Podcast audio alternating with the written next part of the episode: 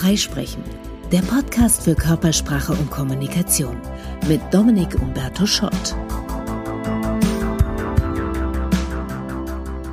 Das diesem Podcast seinen Titel gebende Freisprechen ist derzeit ein bisschen in Gefahr. Denn wir leben seit der Corona-Krise in einer politisch aufgeheizten Stimmung. Menschen sind verängstigt, da passiert was Weltweites, Globales in einem Ausmaß, wie wir es so noch nicht erlebt haben. Und es gibt einen Kampf um richtig und falsch, um die richtige Deutung des Geschehens.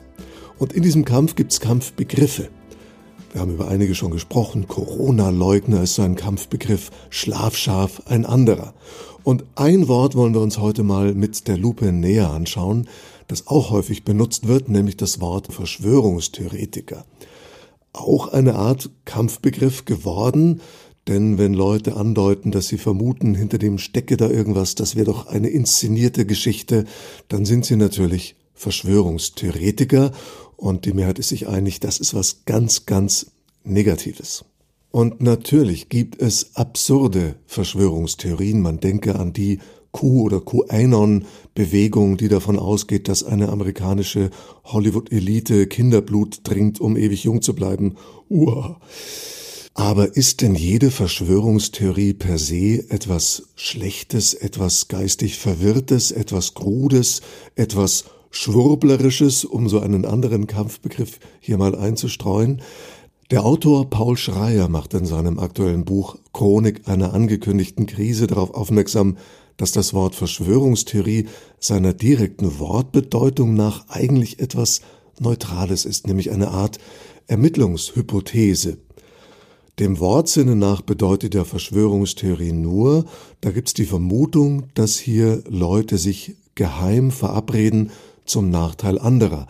Und das passiert ja tatsächlich in der Welt des Verbrechens ständig, aber auch in der Wirtschaftswelt. Man denke an den Dieselskandal von VW. Das war eine Verschwörung zu Ungunsten der Verbraucher, der Autokäufer.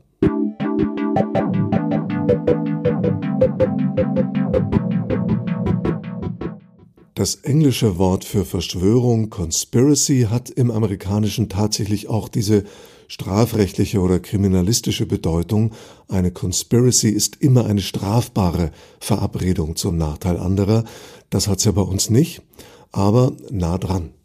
Denn jede Bankenkriminalität oder weiteres Beispiel auch eine Verabredung zwischen Geldanlegern, Bankern und Anwälten um dem Staat Steuern aus dem Säckel zu ziehen, der Cum-Ex-Skandal, auch das ist natürlich eine Verschwörung.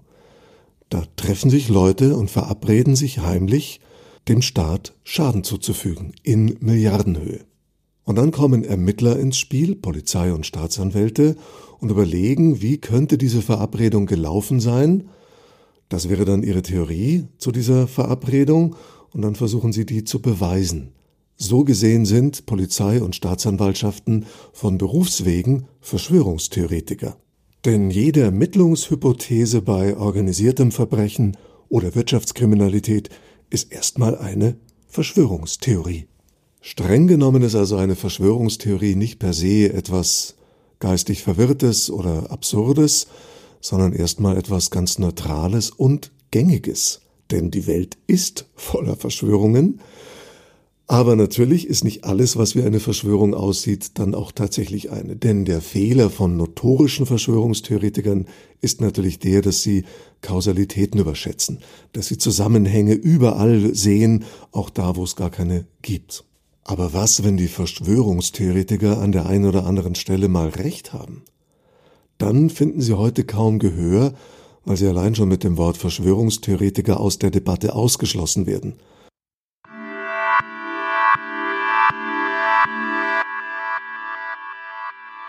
1953 gab es im Iran demokratische Wahlen und es wurde ein Premier gewählt, der etwas sozialistisch gesinnt war. Mossadegh hieß der. Der war den Amerikanern und Briten ein Dorn im Auge, weil der hatte so eine gewisse Nähe zur Sowjetunion. Es gab die Befürchtung, dass der die Ölvorräte des Landes sozialisiert und dann würden die also dem der Ausbeutung des Westens nicht mehr zur Verfügung stehen. Also hat man einen Militärputsch dort inszeniert und den Schah an die Macht gebracht. Also man muss sich mal vorstellen, zwei westliche Geheimdienste, der CIA und der MI6, verabreden sich, natürlich geheim, in einem anderen Land, auf einem anderen Kontinent, eine Demokratie zu stürzen, um eine Monarchie zu installieren.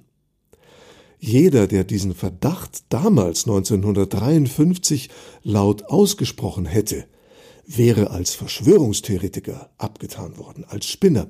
Das Wort Verschwörungstheoretiker gab es damals noch nicht, aber man hätte natürlich gesagt, ja, was für ein ungeheuerlicher und natürlich absurder Vorwurf, sowas macht doch der Westen nicht.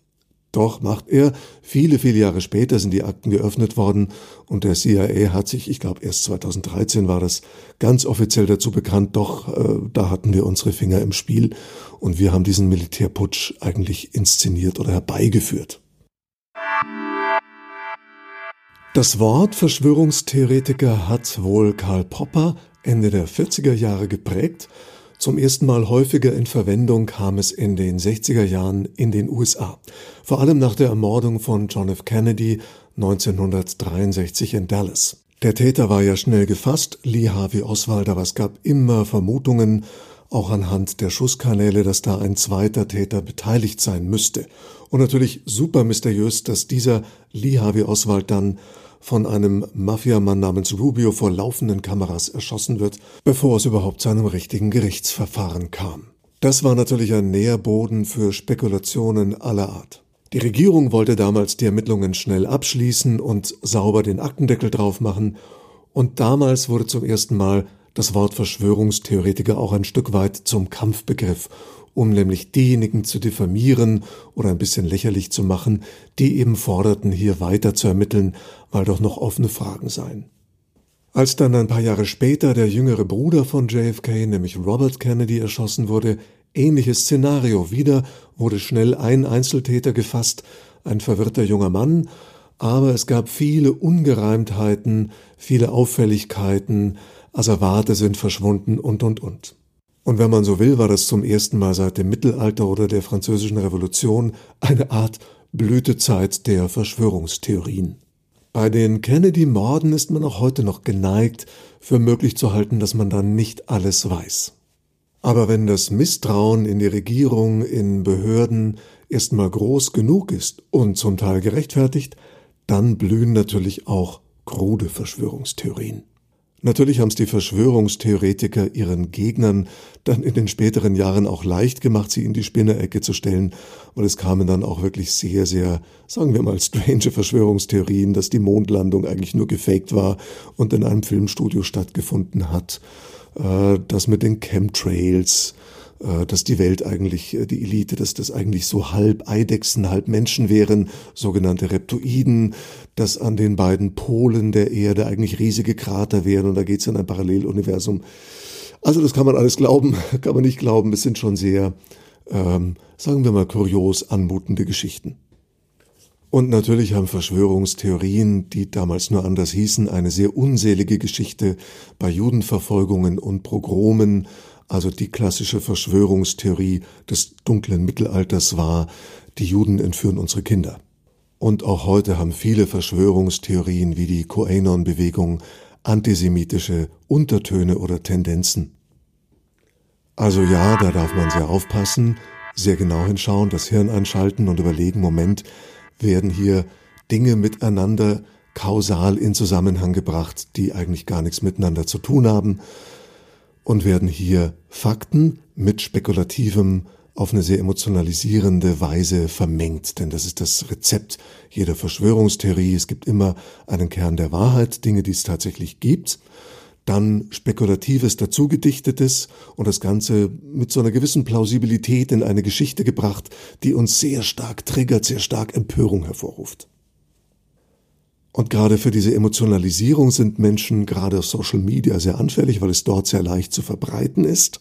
Also aufpassen, aufpassen, aufpassen. Aber, und da bin ich ganz bei dem Autor Paul Schreier, es wäre auch ein Fehler, Verschwörungstheorien pauschal als abwegig zu deklarieren, denn manchmal stimmen sie. Man könnte sich jetzt eine Skala denken mit zwei Extrempositionen. Am einen Ende die überzeugten Verschwörungstheoretiker, die überall eine Verabredung dunkler Mächte wittern.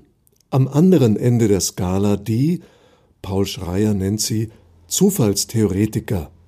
Deren Weltsicht lautet in etwa, na klar, passieren schlimme Dinge auf der Welt, aber nicht, weil die von langer Hand geplant und eingefädelt sind, sondern das ist ein zufälliges Ergebnis von Komplexität, Chaos, sich widersprechenden Interessen und Konflikten und dann kommen manchmal Dinge raus, die wollte gar keiner bewusst so, die haben sich dann eben so ergeben, zufällig.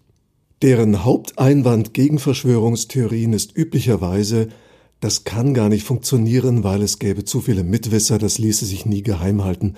Irgendwann würde doch einer plaudern. Jetzt könnte man sagen, der Beleg für dieses Argument sind die Verschwörungstheorien, die Bekannten, die tatsächlich rausgekommen sind, weil irgendwann jemand geplaudert hat. Zum Beispiel der Watergate-Skandal. Zugleich wäre es natürlich etwas naiv anzunehmen, dass die, von denen wir erfahren haben, schon alle sind. Realistischerweise müssen wir davon ausgehen, dass es Verschwörungen gab und gibt, die geheim geblieben sind, von denen wir nie erfahren haben. Beide Extrempositionen, schreibt Paul Schreier, sind sich strukturell ähnlich, denn hinter beiden steckt der Wunsch nach Vereinfachung, der Wunsch, eine einfache Erklärung zu haben. Die einen sehen hinter allem eine Verschwörung, die anderen sehen nirgendwo eine. Das hat mit unserer Ambiguitätsintoleranz zu tun, die wir an anderer Stelle schon beleuchtet haben, also unserem wachsenden Unwillen, Uneindeutigkeiten auszuhalten. Aber so schwarz-weiß, nur Verschwörungen oder nie Verschwörungen ist die Welt eben nicht. Die Wahrheit ist wahrscheinlich sehr komplex und liegt irgendwo in der Mitte. Und als Extremposition sind beide falsch. Es ist nicht alles eine Verschwörung, aber es ist auch nicht alles Zufall, denn es gibt Verschwörungen, es gibt Verabredungen. Die mildere Variante davon wäre klar, es mag einzelne kleine Verschwörungen, Intrigen, Machenschaften, Manipulationen, Korruption und anderes geben, aber keine weltumspannende Verschwörung, keine global wirksame Verabredung von Supereliten. Die gesunde Mitte wäre also die Annahme, dass manches natürlich aufgrund der Komplexität der Welt einfach sich zufällig so ergibt, aber es auch durchaus geheime Verabredungen von Konzernen gibt, kartellrechtlicher Natur oder auch mal von Regierungsmitgliedern oder eine Partei intrigiert gegen die andere oder in einer Partei wird gegen jemand intrigiert, all das gibt's ja. Die Verschwörungstheoretiker könnten von den Zufallstheoretikern lernen, dass nicht alles, was plausibel aussieht, auch wirklich eine kausale Wahrheit, ein kausaler Zusammenhang ist. Und die Zufallstheoretiker könnten sich von den Verschwörungstheoretikern ein bisschen gesundes Misstrauen gegenüber mächtigen Personen oder Institutionen abgucken und das kritische Hinterfragen wertschätzen. Denn das sollte in einer Demokratie, in einer liberalen Gesellschaft immer möglich sein, Dinge kritisch zu hinterfragen und auch mal eine vielleicht gewagte Verschwörungstheorie aufzustellen, um sie dann aber auch genauso kritisch abzuklopfen. Wenn immer schon ein Teil der Gesellschaft oder womöglich die Mehrheit behauptet, schon im Besitz der letzten Wahrheit zu sein und diese Debatte, diesen Diskurs gar nicht mehr zu brauchen und andere ausschließen will, das wäre für eine Gesellschaft sehr lähmend. Meinungsfreiheit sollte nicht nur bedeuten, man kommt nicht in den Knast, wenn man seine Meinung sagt, oder die Gesellschaft toleriert großzügig Meinungen, sondern auch, wenn Menschen in einem heißen Thema eine ganz andere Meinung haben, dann sollten wir die nie pauschal als Spinner oder Idioten abtun und die Diskussion einstellen, sondern uns neugierig dafür interessieren, warum sie die Dinge so sehen, wie sie sie sehen, aufeinander zugehen, einander zuhören und immer auch für möglich halten, dass an dem, was der andere sagt, ein Stückchen Wahrheit dran ist. Freisprechen, der Podcast für Körpersprache und Kommunikation mit Dominik Umberto Schott.